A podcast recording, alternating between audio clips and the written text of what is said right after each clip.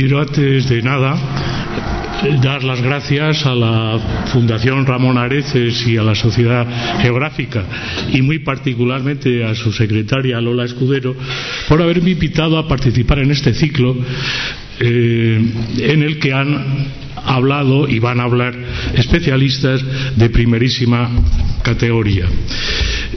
Si yo les tuviera que hablar de Ponce de León y el descubrimiento de la Florida, la conferencia se terminaría en 20 minutos, porque se sabe realmente muy poco de este descubrimiento y de estos viajes. Con lo cual, lo que yo he hecho aquí es presentarles la figura de Juan Ponce, una figura en cierto modo desconocida y que yo creo que les puede interesar, no es el héroe que nosotros esperaríamos. Pero, en fin, es un hombre interesante y que realmente eh, merece, yo creo, ser conocido. Porque, como digo, su figura hay veces que todavía está envuelta en tinieblas. Juan Ponce de León nació en San Tervás, un pueblo que entonces pertenecía al monasterio de Sahagún, hacia 1474. Nada se sabe de su madre. Su padre es probable que fuese don Rodrigo Ponce de León, el famoso marqués de Cádiz muerto en 1492, que dejó pocos hijos legítimos y la tierra plagada de bastardos. Como es lógico, de su infancia y juventud poco o nada se sabe.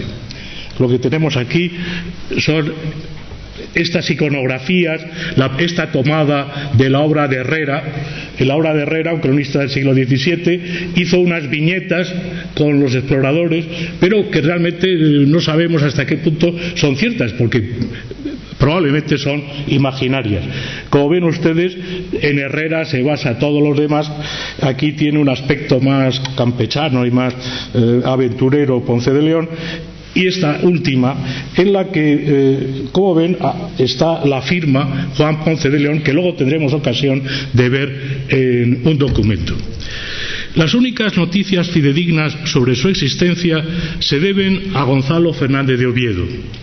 Según este cronista, que lo conoció personalmente, Juan Ponce de León pasó a Indias en 1493 en el segundo viaje de Cristóbal Colón al decir de Oviedo, era entonces Ponce un escudero pobre que en España había sido criado de Pedro Núñez de Guzmán.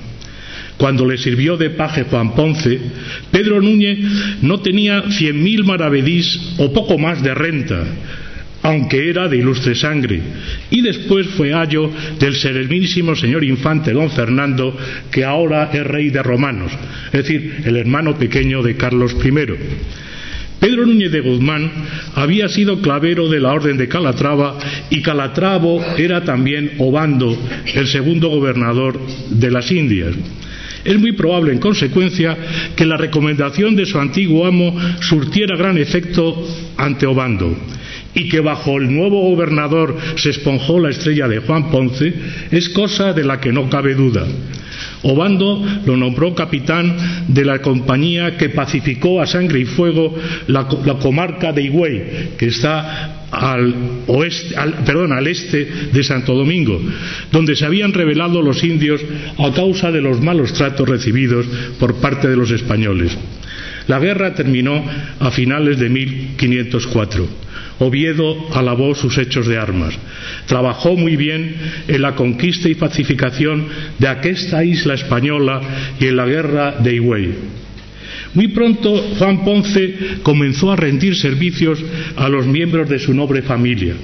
Su prima, o quizá mejor hermanastra, porque realmente no sabemos qué eh, vínculos de parentesco tenía con ella, doña Francisca Ponce de León, hija del marqués de Cádiz, era una mujer con espíritu comercial que no vaciló en enviar naves a las Indias. El bastardo se ocupó de sus negocios en ultramar. Desde la costa de Higüey se veía en los días claros el litoral de la isla de San Juan. Es más que probable, como dicen las casas, que los indios pasaran de una a otra tierra en sus canoas y diesen noticias a los españoles de la riqueza y fertilidad de aquella isla. Así, tras unos años de oscuridad, la vida de nuestro personaje emerge de nuevo a la luz en 1508 cuando consiguió que Obando le encomendara el reconocimiento de Boriquén, la isla a la que Colón había puesto el nombre de San Juan en su segundo viaje en 1493. En virtud de la capitulación hecha con Obando, Juan Ponce partió de Santo Domingo el 12 de julio de 1508 con un carabelón, 42 personas y ocho marineros. Fue por su lugarteniente Gil Calderón sin salario. El 12 de agosto, la nave surgió en la playa donde se encontraba el pueblo del cacique Agüeybana. Y cedamos ahora la palabra a Juan Ponce. Fui a su casa y le hablé de parte de vuestra merced, Obando, lo que me mandó y le aseguré, es decir, le di eh, seguridad de que no le haría daño. Y le mandé hacer un conuco, un conuco es una plantación de yuca para su Alteza, y él dijo que lo haría, y después me han dicho que lo ha hecho. Después de aderezado el dicho carabelón, partí de allí bojando la isla y hablando a los caciques de la costa y a los caribes que allí hallé, y dándoles preseas a los unos y a los otros para los asegurar. Sigue diciendo, hice una casa mediana con su terrado, e petril, e almenas, y su barrera delante de la puerta, e toda encalada de dentro y de fuera, de altor de siete tapias en alto con el petril y almenas. Ítem hice coger oro con una cuadrilla, que sacó 837 pesos y cuatro tomines de oro Ítem hice hacer dos pedazos de labranza, el uno junto con el pueblo, que terná hasta cuatro o cinco mil montones de yuca para los pobladores, el otro las cuatro leguas en el río de Toa para mí. Las casas ratifica que Juan Ponce hizo amistad con el cacique Agüeybana Así, el español y el indio trocaron sus nombres, que era una señal entre los indios de estas islas de perpetua confederación y amistad. A la madre del rey dio Juan Ponce doña Inés por nombre y al padrastro don Francisco. Esta relación idílica omite algunos pormenores más lóbregos. Por ejemplo, que Juan Ponce apresó a algunos caribes en la isla de Santa Cruz, quizá en represalias por las continuas correrías que hacían los caribes por todas las islas antillanas, llevándose cautivos a sus habitantes. Ya los nativos de la Española habían referido a Colón la existencia de unos seres temibles que los apresaban para comérselos, unos hombres que el almirante, soñando con los monstruos de la antigüedad, identificó con los cíclopes de Homero. La incursión de Juan Ponce pudo ser una expedición de castigo, mas no cabe descartar que el propósito último de aquella razzia fuera el afán de hacer esclavos. En cualquier caso, los caribes fueron llevados a la española, en un principio, sin duda, con la idea de venderlos. De vuelta en Santo Domingo, Ponce acudió de inmediato a la villa de la Concepción para entrevistarse con el gobernador Obando, a quien hizo relación de su viaje el primero de mayo de 1509.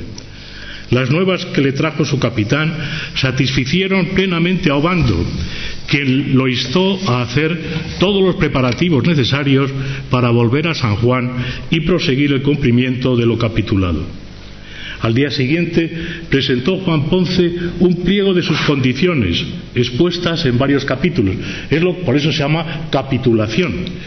Veamos con algún detenimiento los puntos que tienen mayor enjundia. El primer capítulo versa sobre la manera de hacer la colonización. A juicio de Ponce, estando la tierra pacífica, no se había de poblar de vecinos la isla hasta que hubiese más alimento, porque allá no lo hay para se poder sustentar la gente, ni acá, es decir, en Santo Domingo, para llevarlo de esta isla. Y por esta causa recibirá daño la isla y no se podrán sustentar los que allá fuesen.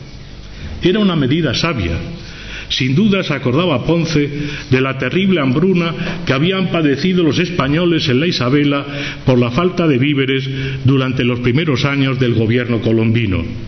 Había que evitar por todos los medios la superpoblación, la causa que había de dar al traste también con el proyecto del Darién, que va a partir en 1514. Después, El segundo capítulo atañe al oro que se habría de extraer de las minas, sin duda el meollo de la empresa. A este respecto, Ponce presentó una propuesta muy notable. Se ofreció a correr él con los gastos y todo lo que fuere menester para beneficiar el dorado metal, a condición de que el oro que así se cogiere, su Alteza goce e haya la mitad de ello, y yo la otra mitad, sin pagar de ello quinto al rey. Estos dos capítulos revelan de manera paladina las intenciones de Juan Ponce. Nuestro hombre, como se ve, no proyectaba en modo alguno realizar una colonización en gran escala. Al revés, lo que buscaba era establecer por tiempo indefinido una especie de factoría comercial en beneficio suyo y, por supuesto, de la corona. Ese fue el motivo que lo movió a pedir que la capitulación fuera indefinida, pues no hay disposición para aprobar la dicha isla y es más, en el caso de que Fernando el Católico mandase poblar la isla, la capitulación se extinguiría y sería nula. Este proyecto de factoría se aproximaba muy de cerca a los enclaves comerciales que los portugueses habían ido asentando en la costa de África pero en definitiva no era ni mucho menos el modelo de colonización que los españoles, más acostumbrados a poblar que a comerciar, habían de seguir en el Nuevo Mundo. Por otra parte, el negocio del oro se convertía en un monopolio privado, ejercido por una compañía compuesta por dos socios, la Corona y Juan Ponce, Indiscutiblemente, el paradigma que nuestro personaje tenía ante los ojos era la capitulación de Cristóbal Colón, esto es, un contrato firmado entre el monarca y un particular, algo único y nunca visto en la Cancillería castellana. Otro capítulo tiene también su miga solicitó Juan Ponce a Obando que dejase pasar a San Juan, a su mujer y a sus hijos, junto con algunos becerros de su propiedad y otros bastimentos, en la nao de, de Alonso de San Martín. Hasta aquí todo es normal. En cambio, se sale de los cauces ordinarios la solicitud que viene a continuación, que se le diese permiso para despachar esa nao directamente desde San Juan a Castilla. En efecto, la obtención de esa licencia le permitiría eludir la inspección de la aduana regia establecida en Santo Domingo. A mayor abundamiento, Juan Ponce era dueño de la mitad de Sanao, luego el negocio era redondo. Conviene reconocer que nuestro hombre de tonto no tenía un pelo. En cambio, sorprende agradablemente el paso de toda la familia a la isla. Un año más tarde, en 1509, Diego Colón llevó también a Santo Domingo a su esposa, doña María de Toledo, y a otros colonizadores que también llevaron a sus mujeres. La colonización tomaba así un aspecto más humano, porque la mujer siempre es un factor de estabilización. La evangelización de los indígenas entró también dentro de los planes de Juan Ponce, como no podía ser menos, pero con una limitación tan interesante como interesada. De hecho, pidió que se le mandasen frailes, eso sí, si los enviaba al provincial, en cuyo caso los gastos de la evangelización correrían a cargo de la corona, o bien que fuese un clérigo cuyo, cuyo salario se podría pagar con los diezmos. Todo, evidentemente, menos poner dinero él por su cuenta. Para alargar al gobernador, a Obando, Juan Ponce dejó a su arbitrio la elección del nombre que había de darse al asentamiento. No es extraño, en consecuencia, que el escogido fuese un topónimo extremeño, Caparra. En Santo Domingo ahora no sé por qué se dice Caparra. Un descampado donde todavía hoy se yergue un arco de triunfo romano. Curiosamente, las casas, muy ajeno a la existencia de este recóndito rincón extremeño, que a decir verdad ni siquiera figura en el diccionario de Madoz, lo consideró nombre de indios. Curioso. Quizá Obando fuese el primero en darse cuenta de los inconvenientes que entrañaba la aceptación de tales capítulos, mas era difícil oponerse a los deseos de uno de sus mejores capitanes. Por tanto, apenas puso reparo a la propuesta que se le hacía. Evidentemente hizo algunos retoques y entre ellos lo exhortó a que devolviese a los caribes a su isla de origen, los apremiara a devolver a los indios que habían cautivado y les hiciera entender cómo han de tener conocimiento del servicio de Dios y del Rey nuestro Señor.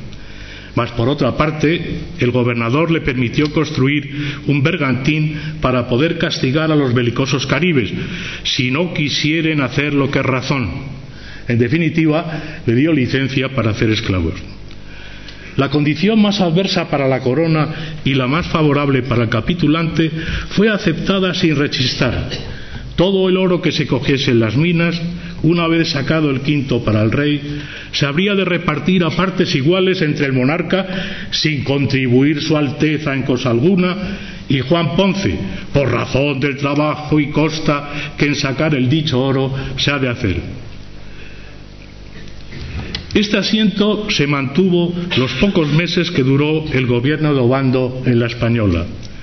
Los beneficios que se obtuvieron de las minas de Puerto Rico fueron inmensos al decir de Juan Ponce. En pocos meses, según él, se cogió oro por valor de más de 400.000 castellanos para cada socio, una cantidad a todas luces exagerada. Pero Juan Ponce no dejó desatendida la alimentación de la colonia. Los caciques amigos hicieron labrar seis conucos, otra vez son estos labranzas de yuca, y una hacienda de yuca yajes, y levantaron dos bohíos. El bohío es el poblado antillano. Es de suponer que para habitación de los indios que trabajaban la tierra. La colonización española fue la historia de un permanente conflicto entre los primeros pobladores y los que llegaron después, dado que los privilegios conseguidos por los unos fueron inmediatamente discutidos y reclamados por los, otros. Así hasta la independencia. Recuerden que uno de los gritos que se oyeron entonces fue mueran los gachupines, mueran los recién llegados. Si Obando se había opuesto a la política del primer almirante de las Indias, de Cristóbal Colón, bien se comprende que se produjese un cambio radical con la llegada a las Indias de don Diego Colón, nombrado en 1508 gobernador de las islas descubiertas por su padre. Como no podía ser menos, don Diego, al arribar a Santo Domingo en, julio, en junio de 1509, se enfrentó directamente con todos los hombres que habían prosperado a la sombra de Obando, que a su juicio era un usurpador. Uno de sus primeros actos fue nombrar a Juan Cerón y Miguel Díaz alcalde mayor y alguacil mayor, respectivamente, de Puerto Rico en compañía de los nuevos cargos que se presentaron en dicha isla a finales de octubre de 1509, llegó un verdadero noble, don Cristóbal de Sotomayor, emparentado con la aristocracia gallega y los Braganza portugueses, al ser hijo de la condesa viuda de Camiña y por ende una persona muy recomendada por Fernando el Católico. Con el nuevo gobierno palideció la estrella de Juan Ponce, que no podía competir ni con la alcurnia de don Cristóbal ni con la autoridad de los nuevos oficiales que comenzaron a segarle el suelo bajo sus pies. Un mandamiento de Cerón y Díaz le obligó a entregar todos los bienes de la famosa compañía hecha con el rey, tanto indios como eh, eh, cónucos se le dejó únicamente el cacique Guayamey con su gente. Ahora bien, sin indios no se podía coger oro, tampoco era posible mantener las plantaciones. Durante un tiempo, Juan Ponce se, esforzó en seguir cumpliendo lo capitulado con el rey. Finalmente, visto el gran daño que recibía, en mayo de 1510 se desistió de la compañía, es decir, rompió con, con esta compañía real. En este acto, según sus detractores, cometió dos irregularidades.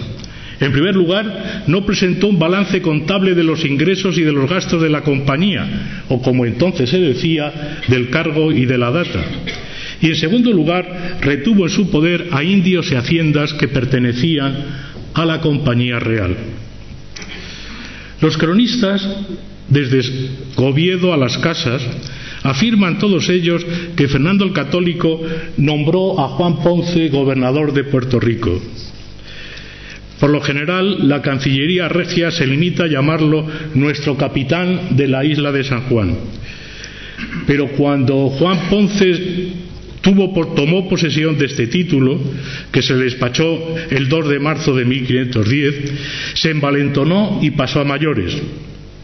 Sin temor a posibles represalias por parte de don Diego Colón, Ponce mandó prender y embarcar los bienes al alcalde y al alguacil, es decir, a Juan Cerón y a Miguel Díaz, y los envió presos a España. Don Cristóbal de Sotomayor, sorprendentemente, se alineó en estas banderías con Juan Ponce y aceptó ser él alcalde mayor.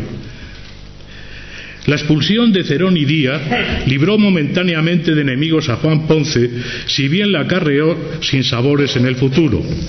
Por de pronto, don Diego Colón embarcó todos los bienes que tenía el capitán en la Española. Mas un nuevo peligro hizo olvidar las luchas internas y acaparó toda la atención y energías del capitán. En efecto, la llegada de, de nuevos colonos alteró el orden y la paz de la isla. Sotomayor y los recién llegados no sabían tratar a la población indígena y se excedieron en sus desmanes. A principios de 1511 estalló una rebelión general de los indígenas, que eran más belicosos que los taínos de la española.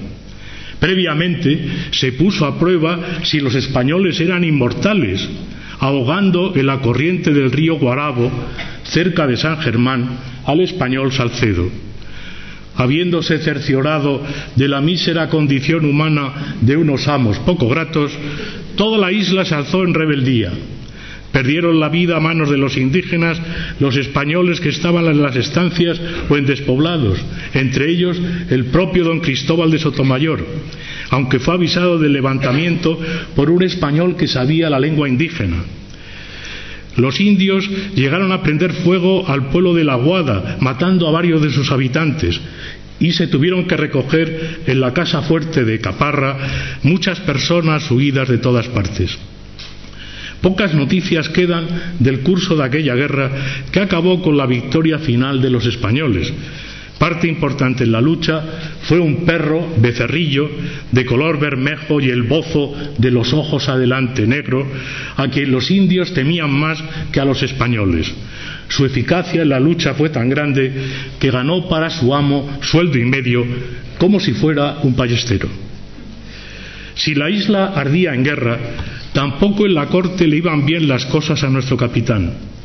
El desafío lanzado con la expulsión ignominiosa de Cerón y Díaz era demasiado fuerte para que a la postre no acabara, no acabara venciendo su valedor, don Diego Colón, que recuperó en 1511 el título de virrey que había ostentado su padre. El 31 de mayo de 1511, Fernando el Católico ordenó que les fuesen devueltas a Cerón y Díaz las varas de justicia y que se les restituyesen todos los bienes que les habían sido embargados. Mas el monarca se cuidó muy mucho de no ofender a la poderosa facción que apoyaba al capitán de Puerto Rico en la instrucción que dio el 25 de julio de 1511 a Cerón y Díaz, le recomendó expresamente que tuviesen mucha cautela en su actuación. Al recuperar las varas de justicia, tened muy buena manera y no las toméis con furia, ni de manera que nadie pueda creer que tenéis ningún rencor con Juan Ponce sobre lo acaecido entre vosotros y él porque si se fuesen los de la isla, y especialmente los que han seguido a Juan Ponce, claro está que se despoblaría mucho, de lo cual seríamos muy deservidos. Estos acontecimientos explican la razón por la cual nuestro hombre, a finales de 1511, sintiendo que su posición en Puerto Rico comenzaba a hacerse incómoda, se trasladase a España para justificarse ante el rey y proponerle un nuevo descubrimiento, el de la isla de Bimini, de la que se contaban cosas portentosas. La Corte estaba entonces revolucionada a causa de la denuncia hecha por Fray Antonio Montesino contra los malos tratos dados a los indios por los encomenderos. Es la orden dominica contra la orden franciscana. En el último trimestre de 1511 y en los, en los primeros meses de 1512 se discutieron en Burgos las primeras leyes de Indias, un debate al que asistió Juan Ponce. Según las casas, nuestro capitán fue uno de los que infamaron los indios. La rebelión pasada bien pudo haber exacerbado sus sentimientos hacia los indígenas. Por lo demás, las cosas rodaron bien para Juan Ponce. Contra todo lo esperado, pues también pretendía la conquista don Bartolomé Colón, el monarca le prestó oídos y otorgó su beneplácito al proyecto que proponía. Fueron sus valedores cuatro influyentes personajes. El enérgico e intrigante obispo de Burgos, don Juan Rodríguez de Fonseca, una especie de todopoderoso ministro de ultramar, el secretario leal real Lope Conchillos, el bisabuelo del conde duque de Olivares, un avispado converso muy interesado por las cosas de las Indias y que no por un azar recibió numerosas prebendas en Puerto Rico, el comendador mayor de la Orden de Alcántar de Calatrava, de nuevo nos sale al paso el antiguo amo, don Pedro Núñez de Guzmán, y por fin el cuarto, otro secretario regio, Juan de Samano.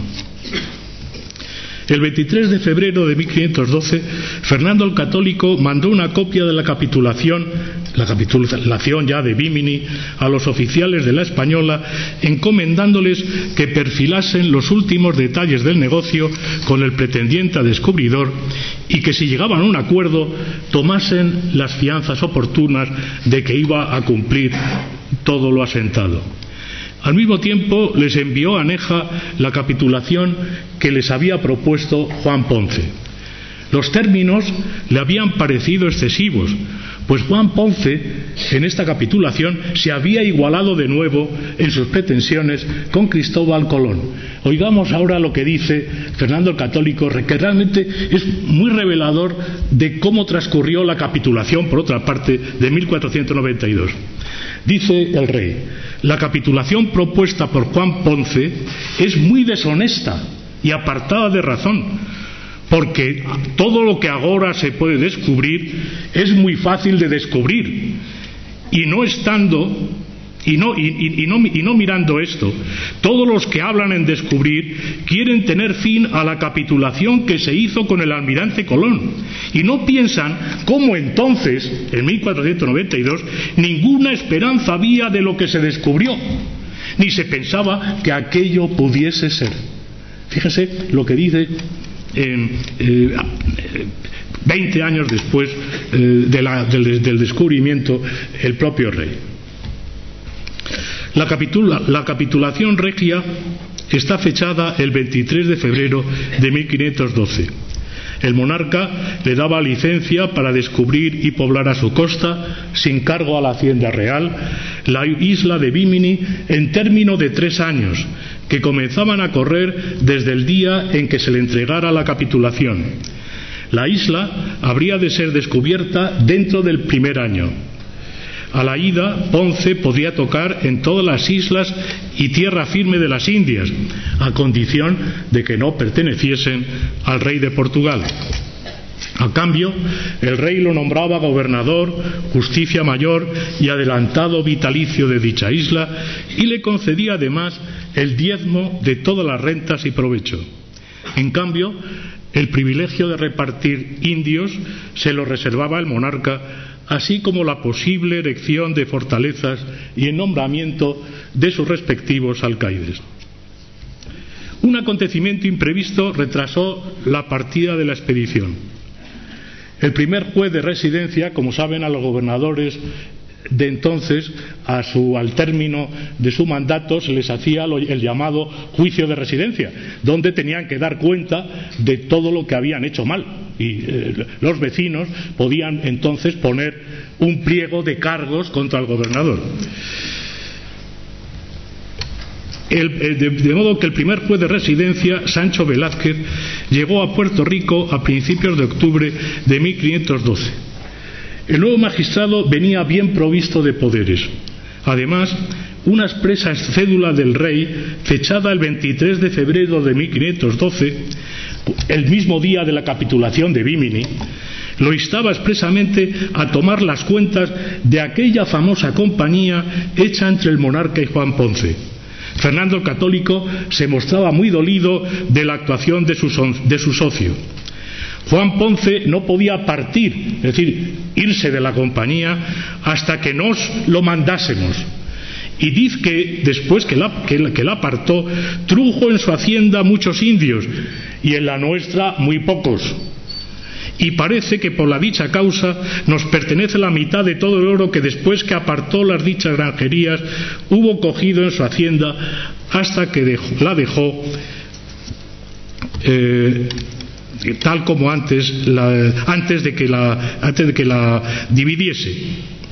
El juez de residencia cumplió escrupulosamente el mandamiento regio aunque un escrito atribuido a las casas lo acusó de haberse dejado corromper por el encausado. Sea como fuere, los oficiales reales, el tesorero Francisco Cardona y el nuevo contador Francisco de Lizaur obligaron a Juan Ponce a rendir cuentas de la administración de la sociedad desde su desistimiento voluntario hasta la llegada de Cerón y Díaz. Así, a pesar de todos sus alegatos y subterfugios, el demandado se vio forzado a entregar la mitad del oro obtenido una vez finiquitada la compañía, es decir, la suma de 1.350 pesos, que era una fortuna entonces. El demandado puso el grito en el cielo. Se le pedían cuentas por los resultados de una compañía de la que él ya no era responsable. El oro que se le cargaba no lo habían cogido los, indios de su compañía, sino los indios que le había repartido Cerón, sustentados con sus bastimentos y a sus expensas. Una vez revisados los libros de contaduría, Velázquez ratificó el 6 de octubre de 1512 el alcance que habían hecho a Ponce de León los oficiales reales. En su sentencia definitiva dijo que mandaba y mandó al dicho Juan Ponce que pague luego incontinente, sin poder dilación, ni impedimento ni embarazo alguno, los dichos mil y trescientos y cincuenta y dos pesos y dos tomines y seis granos de oro. Apeló de esta sentencia Juan Ponce, como era de esperar, pero al día siguiente, el 7 de octubre, tuvo que entregar con harto dolor de su corazón la suma indicada en barras de oro. Pasado este mal trago, Ponce pudo dedicarse al cumplimiento de la capitulación. Parece que los oficiales reales de la Española, presididos por aquel solterón empedernido que fue Miguel de Pasamonte, llegaron a un pronto entendimiento con el capitán. En enero de 1513 ya estaban surtos en el puerto de Yuma, en el término de Salvaleón de Higüey, otra vez Ponce había vuelto a, a Salvaleón, los dos navíos que iban a partir en demanda de las nuevas tierras. Esta inspección, que yo creo que les puede ser de que les puede divertir, y algunos detalles de interés, la tienen ustedes en el documento, que les, en, uno de los documentos, en el primero de los documentos que les he dado a ustedes. Eh, si no lo tienen, también lo pueden ver en Internet.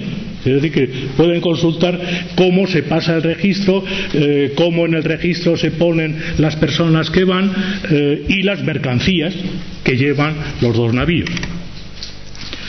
Llamo su atención entre todos los hombres que van en, este, en estas dos naves sobre un personaje, Antón de Alaminos, el piloto de la nave Santiago, pues será un hombre de gran importancia en todos los descubrimientos sucesivos.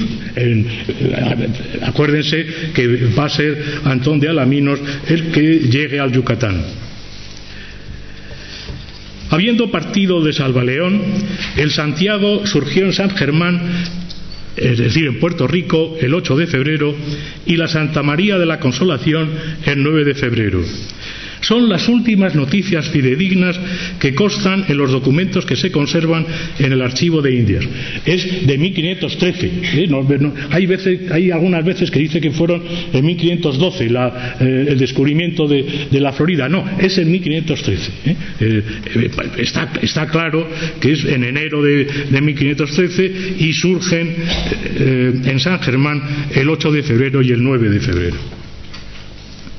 Lamentablemente se ha perdido la relación del viaje, como la de tantos otros periplos importantísimos de aquella época. El último que la vio fue el cronista real Antonio de Herrera, el que hizo este dibujito que hemos eh, visto al principio, y el extracto que hizo de la misma en su historia de los, de los descubrimientos es hoy nuestra única fuente. Gracias a esta breve narración, consta que a las dos naves se añadió un bergantín, que se trata del carabelón San Cristóbal. La armadilla que se dio a la, a la, vela del puerto de San Germán el 3 de marzo anduvo a la inversa, bueno, el camino recorrido por Colón.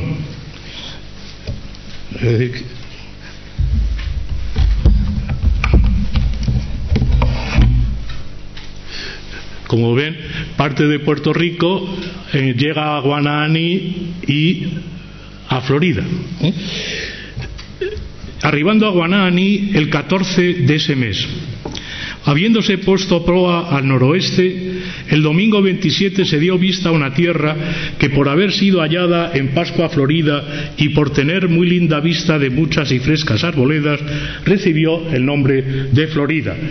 Eh, los estadounidenses hoy hablan de Florida porque en latín se dice efectivamente floridus, es un adjetivo y eh, se dice floridus y Florida, pero no es un latín, sino que es tierra florida o tierra descubierta en la Pascua Florida. Ponce fue prolongando la costa hasta que el 28 de mayo dobló el cabo de aquella tierra que llamaron Cabo de Corrientes, es este, este de aquí, porque allí corre tanto el agua que tiene más fuerza que el viento y no deja ir los navíos adelante. Había llegado al canal de Bahamas y a la corriente del Golfo, utilizada después por todos los navíos en el tornaviaje a España. El reconocimiento de Florida duró hasta el 14 de junio, día en que se acordó dar la vuelta. La Armada se entretuvo después en explorar las islas y cayos en demanda de Bimini, de la que los indios cautivos decían maravillas. En este periplo por las islas de los Lucayos se topó, fíjense ya empiezan, con un barco enviado desde la Española, pilotado por Diego Miruelo. La larga navegación era interminable y Ponce envió en búsqueda de la isla mítica a un carabelón, el San Cristóbal, del que fue por capitán Juan de Ortubia y por piloto Antón de Alaminos, mientras que él volvió a Puerto Rico, a donde llegó el 21 de septiembre. Mapas antiguos de esta, de esta, navegación no tenemos, pero aquí tienen, por ejemplo, este es un mapa muy interesante porque tienen en él, eh, para, probablemente para eh, el monarca, cómo se, cómo se han distribuido los descubrimientos. Esta es la tierra que descubrió Juan Ponce. ¿eh? Esta aquí. Hasta aquí llegó Garay, Francisco de Garay. Aquí esta es la tierra que, descubrió Francisco de Garay y Diego Velázquez y se les ha hecho la población. Fíjense que todavía no estamos con Cortés. Va a empezar la conquista de México precisamente con, eh, con, este mapa. Y ya ha conquistado México en una relación impresa de los viajes de conquista de Hernán Cortés, de, las cartas de relación. En un libro, como digo, eh, impreso en, en Nuremberg en 1524, es decir, fíjense, en 1519 eh, envía Hernán Cortés su, primer, eh, su primera nave anunciando lo que ha hecho. Bueno, pues en 1524 ya tenemos traducido al latín y con este mapa impreso que es muy parecido al que hemos visto antes, pero con la particularidad de que está al revés, porque la Florida es esta, tendría que estar justo el Yucatán, aquí lo tienen ustedes, y, eh, pero la Florida tendría que estar justo al revés. A su vez, al regreso del viaje, Ortubia y Alaminos surgieron en San Germán el 20 de febrero de 1514. Tenemos el registro del viaje, lo tienen en el, como documento segundo entre los, eh, este, estos, estos, este folio que, les he dado, o si no, lo pueden ver en Internet. Y Ortubia y Alaminos trajeron consigo cuatro, islos, cuatro indios de Bimini, a los que habían llamado en cristiano Antón, Alonso, Hernando y Simón, y a seis indios de la isla de Ciguateo, una de los, de los lucayos, dos hombres, tres muchachos y una mujer con una criatura. Magro y triste botín para tanto esfuerzo. En todo este largo periplo apenas hubo ocasión de tratar pacíficamente con los indios, que son los que tienen aquí. En vez de un amistoso intercambio comercial, se sucedieron las refriegas y las escaramuzas, de resulta de las cuales quedó descalabrado un marinero, heridos dos hombres y al menos muerto otro. Los indios llevaron la peor parte. Uno fue tomado para piloto y para que aprendiese la lengua, según la usanza de aquel tiempo, pero todas las peleas se saldaron con indios hechos prisioneros. En otra ocasión, los españoles saltaron en tierra y cautivaron a cuatro mujeres. Como se ve, se había trasladado al Caribe las correrías que se solían hacer en las costas mediterráneas, los cristianos en las costas musulmanes y los musulmanes en las costas cristianas, las cabalgadas, como se decía entonces, usando un término del pasado. Lo más interesante de todo es que un indio de aquella tierra se dirigió a ellos en castellano suponemos que sería un castellano chapurreado, prometiéndoles trueque de mercancías, aunque en realidad se trataba de una añagaza para traerlos a una celada. La presencia de este indio ladino en la Florida prueba que se produjo una cierta diáspora de los habitantes de las islas antillanas a raíz de la llegada de los españoles. Estos dibujos que les he puesto son dibujos hechos por un inglés, John White, en el siglo XVI. ¿eh? Según refirió después, el descubridor dejó los caciques e indios de la dicha isla de Bimini pacíficos y los aseguró, prometiéndoles que no les haría mal ninguno por el dicho Juan Ponce ni por otras personas ningunas, y que no serían sacados de allí para llevarlos a la dicha isla española, como hacían con los lucayos, que era lo que ellos más temían. Y los dichos caciques e indios quedaron muy alegres y dijeron que harían labranza de pan y otras cosas para nos y que servirían en lo que se les mandase. Se aplica en teoría el mismo plan que se había puesto en práctica en Puerto Rico. Se busca lograr la amistad de los caciques para poner a trabajar a los indios pero en este caso sabemos que ni Juan Ponce llegó a Bimini y en la Florida ya hemos visto lo que pasó, que hubo escaramuzas casi todos los días. La expedición se hizo famosa no por el viaje en sí, sino por la aureola del mito de la eterna juventud, un mito del que se burló Gonzalo Fernández de Oviedo. Juan Ponce dijo, anduvo en busca de aquella fabulosa fuente de Bimini que publicaron los indios que tornaba a los viejos mozos. Y esto yo lo he visto sin la fuente, no en el sujeto y mejoramiento de las fuerzas, pero en el enflaquecimiento del seso y tornarse en sus hechos mozos y de poco entender. Y de estos, uno fue el mismo Juan Ponce, en tanto que le duró aquella vanidad de dar crédito a los indios en tal disparate y a tanta costa suya de navíos y de gentes. Es curioso este renacer en, el área caribeña de un mito europeo, por más que el ansia por lograr la inmortalidad sea antiquísima y común a todos los pueblos. En un principio se pensó que la inmortalidad se podría obtener gracias a un alimento. Los dioses homéricos beben néctar y comen ambrosía, es decir, el manjar de la inmortalidad. Por lo tanto, la inmortalidad está al alcance del ser humano. Y un poema sumerio nos presenta al héroe Gilgamesh peregrinando en búsqueda de una planta que preserva de la muerte a quien la toma. Ulises renuncia a la inmortalidad que le ofrecía Circe para vivir y morir junto a Penélope, otra prueba más de que el hombre puede escapar de su fatal destino.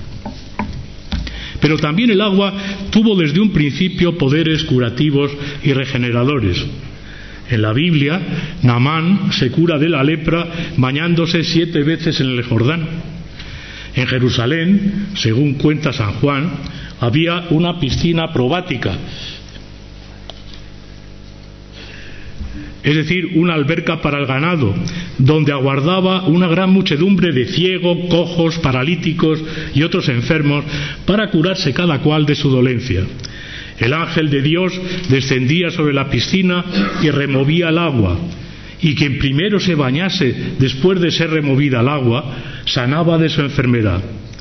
No sorprende, pues, que en los salmos Dios se ha llamado fuente de la vida y el Apocalipsis habla del agua de la fuente de la vida. Gracias al poder lustral del bautismo, con el que comienza una nueva vida para el cristiano, unida a estos pasajes del Antiguo y del Nuevo Testamento, se pensó en la Edad Media que el río Jordán donde Jesús había sido bautizado, no sólo quitaba los pecados, sino que rejuvenecía también a todo aquel que se bañase en sus aguas. Y así se pudo burlar Góngora de cuanto se tenían el pelo con tinta china a fin de parecer más mozos y galanes. ¿Cuánto hoy, hijo de Eva, afectando lo galán, se desmiente en un Jordán que ondas de tinta lleva, forma sacando tan nueva que la extrañan por lo sucio? O Quevedo, ¿quién al avariento viejo le sirve de río Jordán? El dinero. O en otra ocasión, el vejete palabrero que a poder del lectuario, acostándose canario, es decir, lleno de canas, se nos levanta jilguero. Su Jordán es el tintero, la tinta china con la que sea o en, otro, o en otra poesía, cabello que dio un canario, muy mal a cuervo se aplica, por, cuervo por lo negro, ni es buen Jordán el tintero al que envejece la pila. Aunque en otra ocasión dice, mejor es cuervo hechizo que canario. En la novela de Alejandro, y aquí ya entramos en una fuente, compuesta hacia el siglo II después de Cristo, el agua tiene también poderes maravillosos. Unos peces vuelven a la vida al ser arrojados a un, caldero, a un caldero lleno de agua milagrosa. El mito se perfiló todavía más en el medievo. En un poema francés, el Roman d'Alexandre, compuesto en el siglo XIII por Alejandro de París, cuatro ancianos anuncian al rey macedonio la existencia de tres fuentes maravillosas. Una da la inmortalidad, otra resucita a los muertos y la más común obra también maravillas. Homme qui a sept vingt ans, de noix ne mains, c'est l'une se baigne et en l'eau descend, en la de trente ans revient atieusement. Quien tiene 140 años, para nada os miento, si se baña y desciende en el agua, vuelve de inmediato a la edad de 30 años. La única condición es que se bañe cuatro veces, ni más ni menos. El rey macedonio, sigue contando el, el román de Alexandre, acompañado solo de sus más allegados, se acerca a la fuente que sale del Eufrates, uno de los ríos del paraíso. La circundan unos árboles que exhalan a legua y media de distancia un aroma más dulce que el incienso cuando se quema. El monarca, sin embargo, desconfía del poder de la fuente. Se baña Antígono, un hombre que tiene el pelo blanco y la piel surcada de arrugas, cuando sale del agua, no hay en el séquito real caballero más bello. El viejo ha recobrado la juventud perdida. Después hacen lo mismo más de 46 hombres y un anciano guía que tenía más de 100 años. Todos vuelven a recuperar la edad de 30 años. Ante ejemplos tan evidentes, lo que es un enigma indescifrable es el motivo que impidió a Alejandro seguir el ejemplo de sus soldados. Pero volvamos a estos versos para desentrañar un poco más su contenido. ¿Por qué la fuente devuelve a quien se baña en ella a los 30 años? El simbolismo que encierra esta cifra es evidente. La edad de 30 años, mencionada por el poema, es la edad perfecta del hombre. A esa edad comenzó Jesús a predicar y según una, tradición muy extendida, esa es la edad con la que va a resucitar el hombre. Es decir, resucitará a la edad perfecta, a la edad de 30 años. Ahora comprendemos por qué Colón, al llegar a Guananí, escribió que no había visto hombre mayor de 30 años. Todos los indios, por lo tanto, se hallaban en la eterna juventud. Y ahora comprendemos también por qué ese mito atrajo tanto a Juan Ponce. Mientras nuestro capitán y su armada proseguía la navegación, en San Juan tuvieron lugar dos acontecimientos que volvieron a marcar la vida del adelantado. En primer lugar, el 2 de junio de 1513, don Diego Colón desembarcó en San Germán acompañado de, de su séquito. En segundo término, entre junio y julio de ese año, los caribes atacaron el poblado de Caparra e incendiaron sus casas la mayoría de las cuales era de paja. Fácil es de imaginar el disgusto que se llevó Juan Ponce al ver reducida a cenizas su primera población y al comprobar que su poder en la isla se había mermado todavía más con los nombramientos de don Diego. Su reacción fue inmediata erigiéndose en portavoz de todos los vecinos de la isla, volvió a España en abril de 1514, donde expuso su descubrimiento como un gran triunfo ante la corte, que estaba entonces en Valladolid. No es un azar que Pedro Mártir de Angleria refiriese al Papa en diciembre de 1514 que todo el mundo andaba revolucionado con la noticia de que en la isla llamada Bonuca, Boyuca o Ananeo había una fuente que rejuvenecía a los viejos, una noticia que el cronista daba por falsa e imposible. Estaba evidentemente en la corte Juan Ponce. Y Lucas Cranach pintó eh, más tarde, evidentemente, esta fuente de la juventud que recuerda, en este caso, a la piscina probática, esta piscina para el ganado de Jerusalén. Eh, aquí, como ven, eh, es, una piscina, pues que es como una piscina para el ganado. El capitán, de paso, presentó al rey otro proyecto tan urgente como vital para Puerto Rico. Era necesario sentar la mano de una vez por todas a los caribes con el envío de una armada que les hiciese cruda guerra. Juan Ponce se ofreció a ser su capitán general le hizo adelantado eh, en este vamos le, eh, eh, adelantado de la isla de Bimini y Florida, como ya le había prometido, pero ahora le ratifica con todos los privilegios inherentes a ese cargo, y el apresto de la flotilla contra los caribes se hizo con rapidez es otro de los documentos que tienen ustedes en, estos, en este pliego que les he dado, en el documento número 3.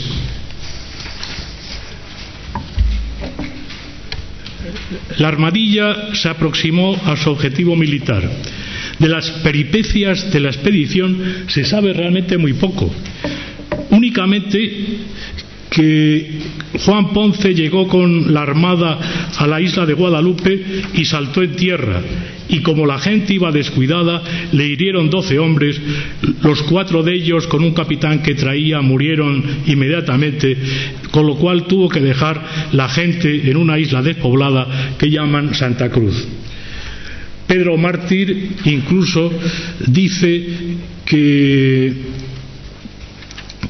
eh, Ponce, aterrorizado, no se atrevía a atacar a los caribes por temor a sus flechas envenenadas, así que sin obtener triunfo y sin los bateles, el bueno de Ponce volvió la espalda a los enemigos a los que se había jactado antes de exterminar. Ponce perdió el honor, dice eh, Pedro Mártir. El regente Adriano de Utrecht, encargó el 12 de enero de 1517 a los oficiales de Sevilla que le enviaran la cuenta y relación que decís os ha dado Juan Ponce sobre la armada de lo de Bimini. Y les hizo al tiempo otra recomendación importante. Procurad de saber si en no haberse acertado el viaje, él ha sido el culpable como se ve en la corte, hacían a Juan Ponce responsable de aquellos resultados que no habían sido nada halagüeños. Juan Ponce permaneció en la península hasta mediados de 1518. Volvió a San Juan, donde se opuso a que la ciudad de Puerto Rico se trasladara a la isleta y en este momento se produce un terremoto político en 1519 cuando llega otro juez de residencia, el licenciado Antonio de la Gama. El adelantado vio esperanzado en esta sucesión un medio de desquitarse de los malos tragos que le había hecho pasar su enemigo, el licenciado Velázquez. Y así Inmediatamente, el 13 de septiembre de ese mismo año, Ponce reclamó a Velázquez los 1.352 pesos que le había hecho pagar por el alcance de la compañía. La justicia actuó en este caso con rapidez. El licenciado de la Gama condenó a Velázquez a devolver aquellos pesos que pareció haber hecho pagar demasiados al dicho adelantado. Protestó Velázquez, pero en fin, eh, el pleito fue remitido al rey en grado de apelación. ¿Por qué Velázquez fue condenado y actuó la justicia tan rápidamente? La respuesta nos la da una carta que Andrés de Haro escribió al rey el 16 de junio de 1520. El licenciado de la Gama, es decir, el juez de residencia, se casó con una, con una hija del adelantado Juan Ponce de León y no parece que vuestra majestad le haya dado licencia para ello. Ha parecido cosa recia y la isla está algo escandalizada. Es probable, por lo tanto, que el fallo condenatorio de Velázquez se fraguase en el arreglo económico de la capitulación matrimonial eh, del licenciado de la Gama con doña Isabel Ponce. Diéronle grande dote e avecindóse en la tierra, comentó Gonzalo Fernández de Oviedo. Mientras tanto, ¿qué había pasado con Bimini y Florida? Las tierras esas tierras del adelantamiento corrían peligro. La mano de obra había comenzado a escasear en la española por la rapidísima y alarmante mengua de la población taína. Los vecinos de la isla, necesitados de indios para trabajar en la minería y sobre todo en la incipiente producción de caña de azúcar, en el ingenio quien trabajan son los indios, después van a trabajar, evidentemente, los negros, saltearon entonces las islas de los Lucayos para llevarse a los hombres, llegando en sus correrías hasta Bimini y la Florida. Este inhumano pero lucrativo negocio despobló en pocos años aquel archipiélago que había deslumbrado con la verdura de su tierra y la, la lozanía de sus habitantes a Cristóbal Colón. Es comprensible la cólera que embargó al adelantado cuando la noticia llegó a sus oídos. Pero, sin embargo, Juan Ponce no actuó. ¿Por qué no actuó, siendo como era un hombre tan activo? Precisamente la causa otra vez la encontramos en una carta dirigida al cardenal Adriano de Utrecht en 1521 los trabajos que me han ocurrido por haber enviudado y haberme quedado hijas y yo no las osar dejar ni desamparar hasta casarlas y ahora ya las he casado. Es decir, la dote suponía entonces una muy severa carga para los padres que se arruinaban a fin de casar a su hija con un buen partido. En 1521 las tres doncellas casaderas habían contraído matrimonio. Luego, libre de este cuidado y a pesar de su edad, Juan Ponce no vaciló en intentar de nuevo la expedición a esas islas de las que era adelantado. Así lo puso en conocimiento del rey en una breve carta firmada el 10 de febrero de 1521, la tienen ustedes también entre los papeles, que es el único testimonio que nos ha llegado de su epistolario. Partirme de aquí para seguir mi viaje de aquí a cinco o seis días. De lo que se hiciera o se viera en aquellas partes, haré relación a la vuelta a vuestra majestad y pediré mercedes. Fíjense cómo al rey no sabe cómo llamarlo y, lo llama muy poderoso señor. El título que se daba entonces al rey era Alteza. Eh, majestad lo implanta Carlos, Carlos V como emperador pero a los reyes de España se les llamaba entonces Alteza.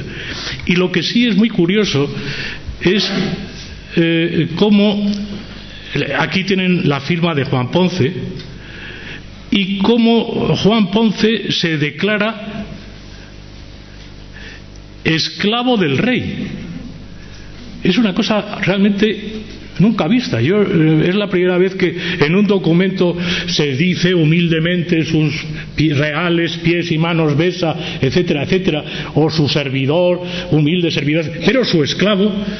Eh, estamos en un ambiente esclavista. Eh, es el, hombre esclavista que, por lo tanto, se considera a sí mismo esclavo del rey.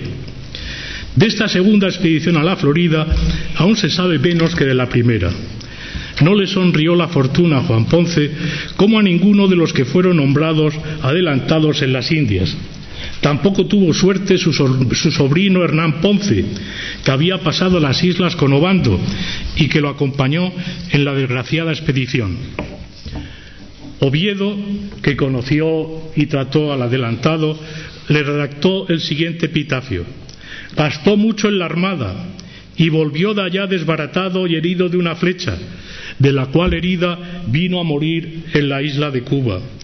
Y no fue solo él quien perdió la vida, que otros muchos, por le seguir, murieron en el viaje y después de ser allá llegados, parte a manos de los indios y parte de enfermedades y así acabaron el adelantado y el adelantamiento. Más duras fueron las palabras que pronunció las casas en su postrera despedida.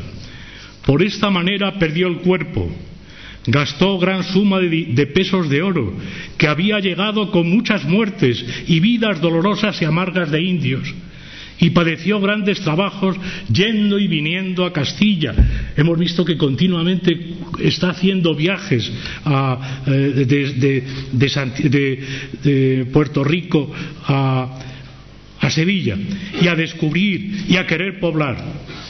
Y el ánima no sabemos cómo le ha ido. Fuera como fuese, dos son los grandes logros de Juan Ponce. En primer lugar, a él se debe el descubrimiento de la Florida, descubrimiento que divulgó el mito de la fuente de la juventud, en demanda de la cual habrían de salir después las armadas de Lucas Vázquez de Ayllón y de Hernando de Soto, con los desastrosos resultados de todos conocidos. En segundo lugar, tiene en su haber el descubrimiento de la corriente del Golfo, en este caso un descubrimiento compartido.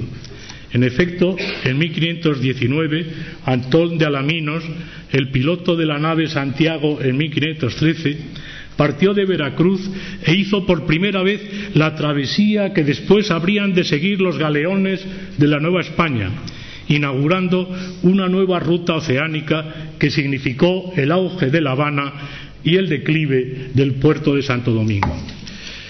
Con esto termino y les muestro algunos mapas de la Florida. Este es eh, muy curioso porque, como ven, es un mapa hecho por Diego Ribeiro, un portugués al servicio de España, eh, eh, un cosmógrafo que vive en Sevilla y que hace para el emperador un mapa mundi, y este es un fragmento del mapa mundi, pero fíjense cómo la Florida ya aquí no aparece Juan Ponce, sino que es la tierra de Aillón la tierra del hombre que está en este momento ha partido con esta armada también desastrosa a descubrir. Las demás son curiosamente tierras descubiertas por portugueses, la tierra de Esteban Gómez, Esteban Gómez y la tierra de Corte Real, Terra, Terra Nova, eh, llamada así por los Corte Real. En 1549 tenemos este mapa muy, muy exacto de la Florida, ¿eh? vamos, de la Florida y del Golfo de México, ¿no? hecho por otro cosmógrafo de la Casa de la Contratación, probablemente eh, Alonso de Santa Cruz.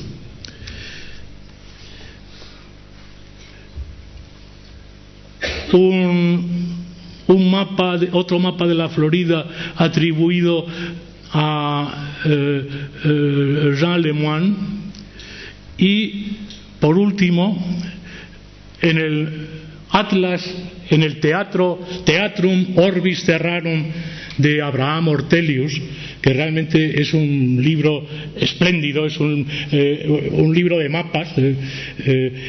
Publicado a expensas del rey de España, de Felipe II. Bueno, pues tiene una serie de mapas hechos por los autores, por los cosmógrafos españoles.